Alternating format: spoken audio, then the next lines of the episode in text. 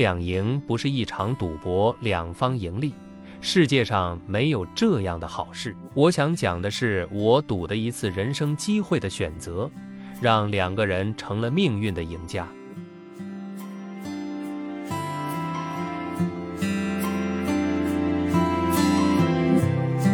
一九九二年的暑假，中考分数下来了，我非常不愿看到的事实清楚地摆在了我的面前。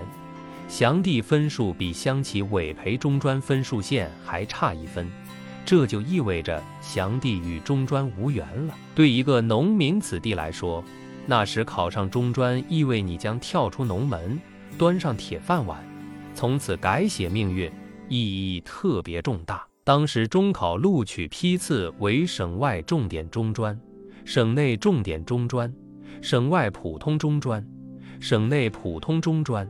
中等师范、地方中专、委培中专、委培中师、乡企中专，最差的是乡企中专，大专也是，分数低，但录取之前需要找到委培单位，毕业由单位接收安排工作。事实上是为特权阶层创造方便的，毕业不一定到乡企，也可以进事业单位，或是当公务员。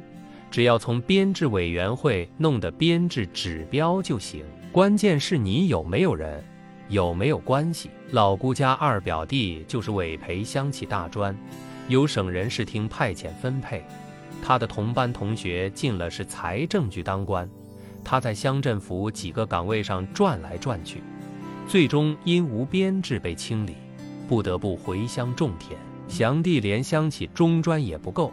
实在让我无计可施。我唯一的愿望是县里能再争取一些计划名额后降分，只要降一分，祥弟就有可能录取乡企中专。然而这是不可能的，按百分之一百二十划线，降分可能也轮不到祥弟。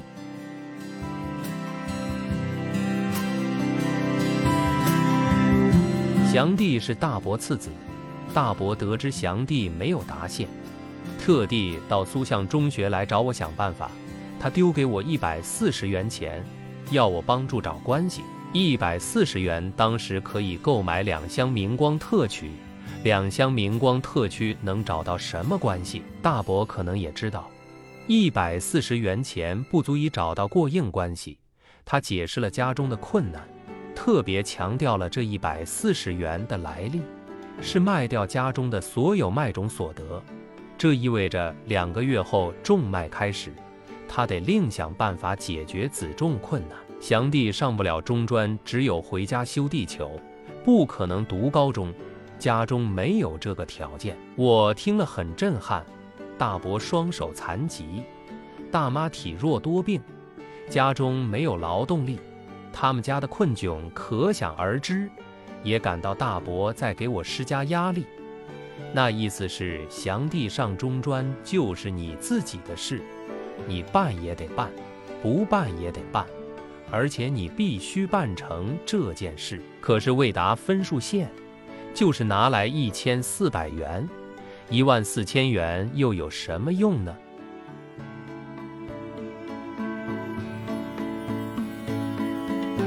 祥弟升初中时，还没有实行九年制义务教育。全邵岗乡六百多个小学毕业生，只有一百一十名可以升入初中读书。祥弟成绩不突出，考取可能性不大。那时初中升学试卷由苏巷教育辅导区协调互批，我参加批阅试卷。我以为苏巷会批阅邵岗乡试卷的，结果不是，我非常失望。经私下打听，邵岗乡试卷分到金里了。那天上午，我批完试卷已十二点多，我顾不得吃午饭，立即骑自行车赶到十公里外的金里中学，赶在他们封卷之前，帮助了祥弟。祥弟最终录取了邵岗中学，由我帮助转到苏巷中学，随我读初中。开始，祥弟在班里成绩始终处于中下游，我没有办法。初二那年初冬一天下午，阴雨绵绵。气温骤降，我从苏巷镇上回中学途中遇到大妹和秀妹，祥弟包姐，秀妹腋下夹着一件棉袄。我问是谁的，秀妹说是祥弟的。我问为什么又带回去，秀妹答：祥弟说不冷。我马上意识到，班里学生大多穿线衣、线裤加外套，或是时髦流行的滑雪衫，很少穿棉袄的。太土气，祥弟可能是觉得穿棉袄丢面子才不要的。我说给我吧，我把棉袄带到家。放晚学时，我把祥弟喊了过来，他上身只穿两件球衣，冻得有些发抖。我问他为什么不穿棉袄，他说不冷。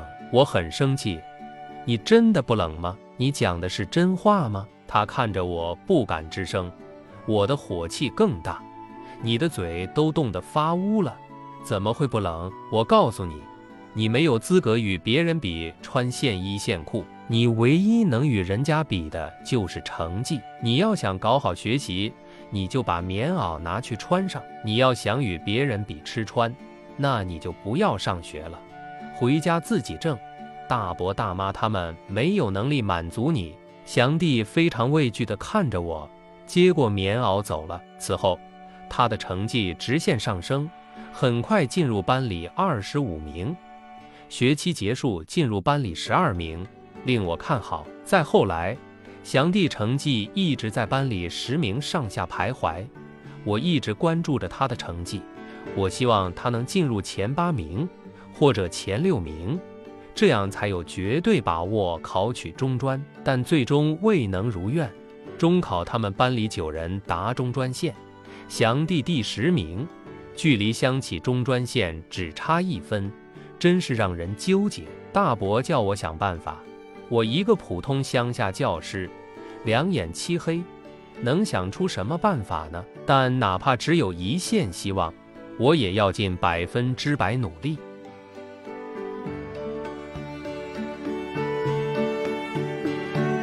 我记得那几天正是三伏天，持续高温。我感冒拉肚，严重脱水，连走路劲都没有。但我仍然冒着酷暑，坚持天天往返明光、苏巷打听消息。就在我几乎绝望的时候，传来了好消息：县里从 F 师范争取了二十个委培名额，毕业必须到村校工作五年，分配一个给女山湖镇。如上线人中无人填报。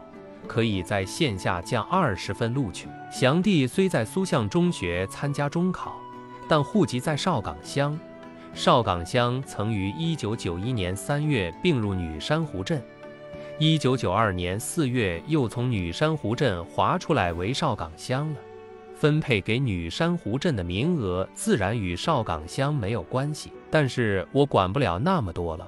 邵岗乡几个月前还是女山湖镇的一部分。赖着号的冒充一下女珊瑚镇又有何不可？决定之后开始操作。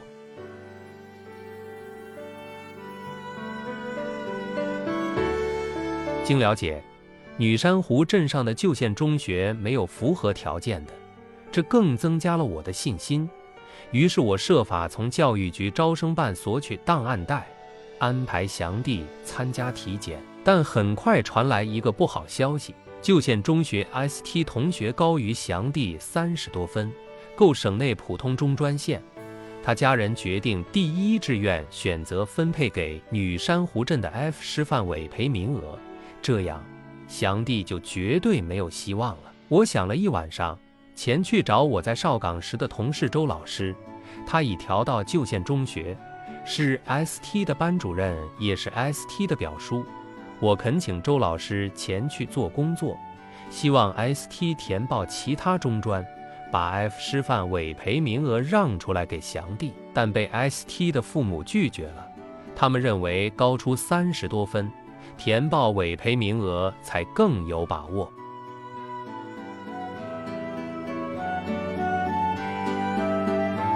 人说不到黄河心不死。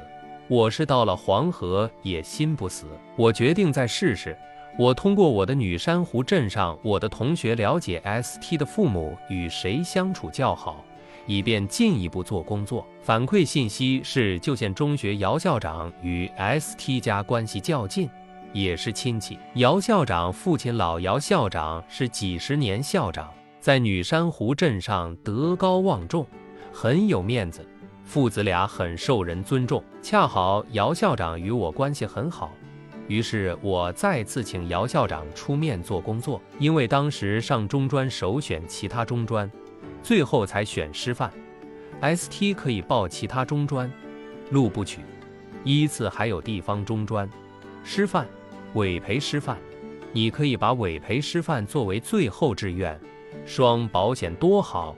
你录取了其他批次中专，委培师范名额空出来就是祥弟的了。万一你前面都录不取，再录取委培师范也不迟。这样祥弟录不取也不亏，无话可说。你只填报委培师范。那就等于把祥弟的路彻底堵死了。姚校长回话未能做通，ST 父亲坚持填报委培师范，这样有绝对把握。谁都想自己孩子跳出农门，端上铁饭碗，我完全可以理解。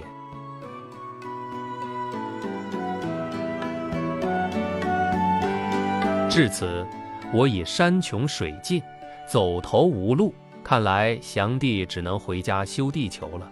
谁叫你分数不达线？你如果是命中注定，我也无力回天。但我还是不死心，即使只有百分之一的希望，我也要尽到百分之一百的努力。那天晚上严重失眠，翻来覆去都不能入睡，只好起坐阅读古典名著《三国演义》。读来读去，发现《三国演义》中人物斗智斗勇。始终都在玩耍计谋，特别是诸葛亮，这个计，那个计，三十六计被他玩得得心应手。那么我能不能玩一计呢？经过苦思冥想，我决定采取攻心战术，不管有没有希望，我都必须试一试。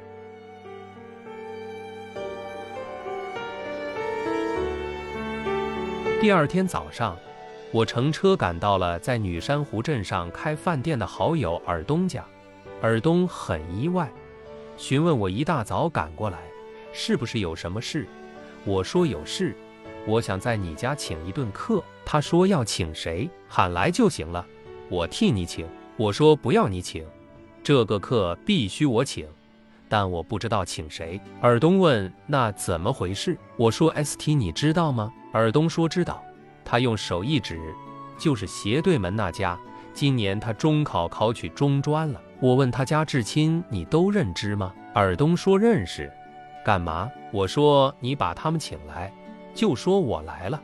你请他们来陪我喝酒的，千万不要说我请他们的。随后我说明了请他们原因，请尔东配合。尔东说没问题。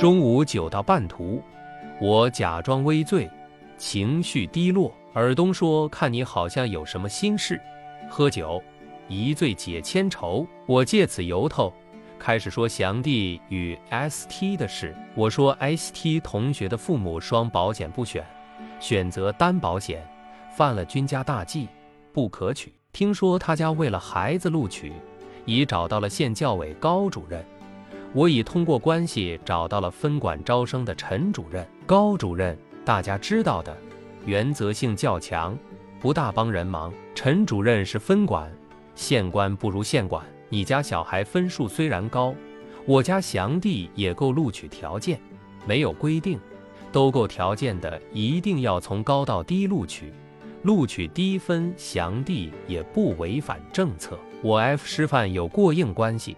我同学就在学校招生办，最终录取谁，决定权在 F 师范。我会不惜一切代价赌一把的。我赌输了，我尽到最大努力了，我一辈子都没有遗憾。你家小孩要是赌输了，你就后悔终身了，因为你有更好的选择余地，你放弃了。我一而再，再而三重复这些信息。在场人听得非常认真，我觉得目的达到，索性假装大醉。我估计这个信息肯定有人会传递给 ST 同学及其父母，希望能动摇他们的决定。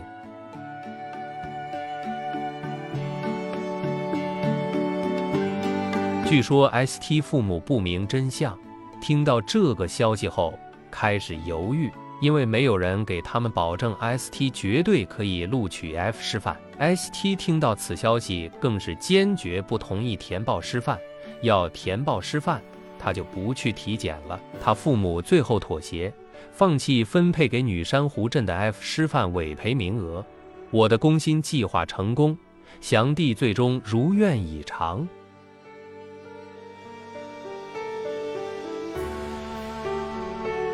ST 家当时找了高主任没有呢？我不清楚，听传的。我有没有找陈主任呢？肯定没有。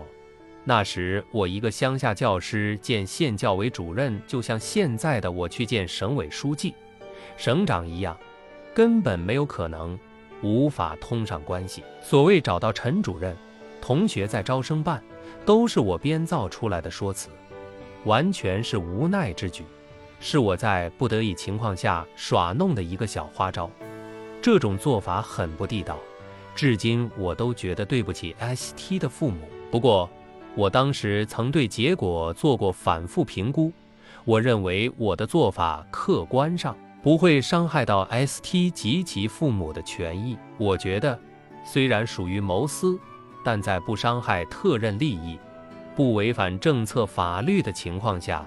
也未尝不可。至于 F 师范那里，我还是找了关系的。那是两年前一次偶然的机会，得知我的同事 H 老师与 F 师范校长女婿是同学，我记在心里。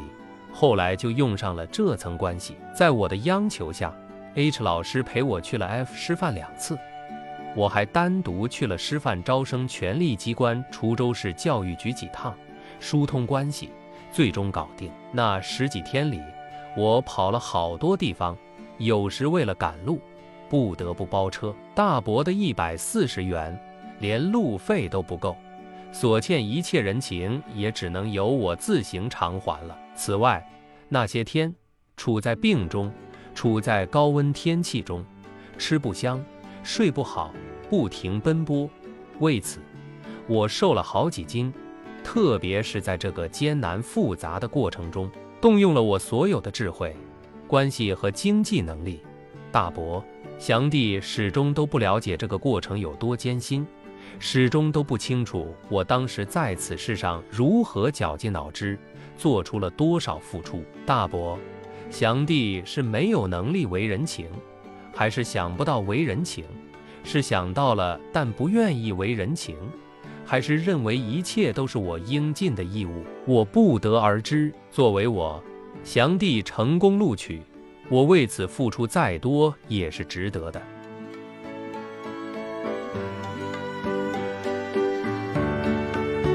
现在很难想象，祥弟要是落选，没有条件读高中，回家修地球会是什么样子？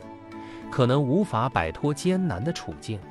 那些很多在土地上挣扎一辈子都没有找到出路的人，就是是他的写照。祥弟毕业分到女珊瑚小学，后来我把他调到新生小学，再借到到二中，现为明湖学校骨干教师，成家立业，一切都还好。这些无疑是他个人努力的成果，但我个人主观认为，这与我当年赌一把也是分不开的。ST 当时录取了地方中专，毕业后分配到女山湖镇政府当办事员，不久升为科员、部门负责人、组织干事、党委委员、副书记，三十多岁当上了苏巷镇镇长，人生抱负得到充分实现，且前程依然锦绣，不可估量。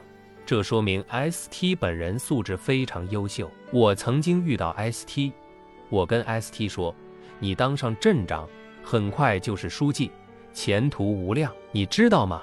与我有一定关联。他说是的，一直记得。我说设想一下，假如你录取 F 师范委培名额，进入乡村学校当教师，那么你再优秀，也最多当上一名乡镇中心小学校长而已。中国现行的用人体制是鹤在鸡群里才有机会鹤立鸡群，鹤在鸡群外，鹤在鹤群里都显示不出来自己，也基本上没有被发现提拔的机会。无数立于鸡群之外的成群的瑞鹤、天鹅都被社会埋没了、遗忘了。他非常认同，所以我们必须清醒地认识到，处在这个体制当中。是金子已经不一定会发光，而且大多数金子已经发不了光了。我一直认为，凡是能担任好班主任的教师，放到行政部门锻炼十年八年，都可以挑起书记、镇长、局长、主任的大梁，副职更是不在话下，这是客观事实。但他们如果进入教育部门，担任中小学教师，以后就失去人生发展机会了，只能担任一辈子教师，能当上教导、后勤副主任、主任，已经属于佼佼者；能当上副校长、校长的，则属于翘楚了，属于特别佼佼者。百分之八十以上的中小学教师对他们的同学担任书记、镇长、局长、主任都不看好。中小学教师们的能力素质并不低于书记。镇长、局长、主任们，但他们没有从政的机会。ST 因为当年没有填报 F 师范女珊瑚镇委培名额，才有了今天的机会。我个人主观认为，这与我当年赌一把是有关联的。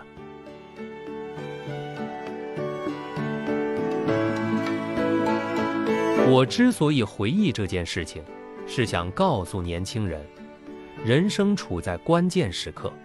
不要轻易放弃，赌一把还是值得的，至少没有遗憾。我曾一赌两赢，虽非大赢，但毕竟让祥弟和 ST 都成了人生的赢家，还是让我欣慰的。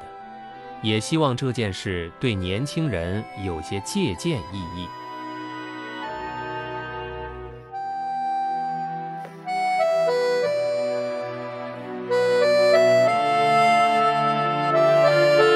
亚鲁，一赌两赢，分享完了。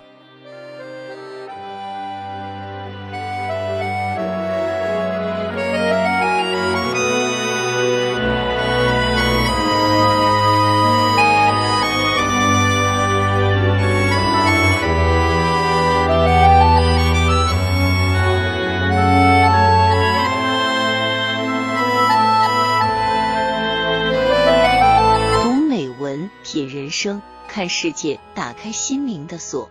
小伙伴们，下期再见。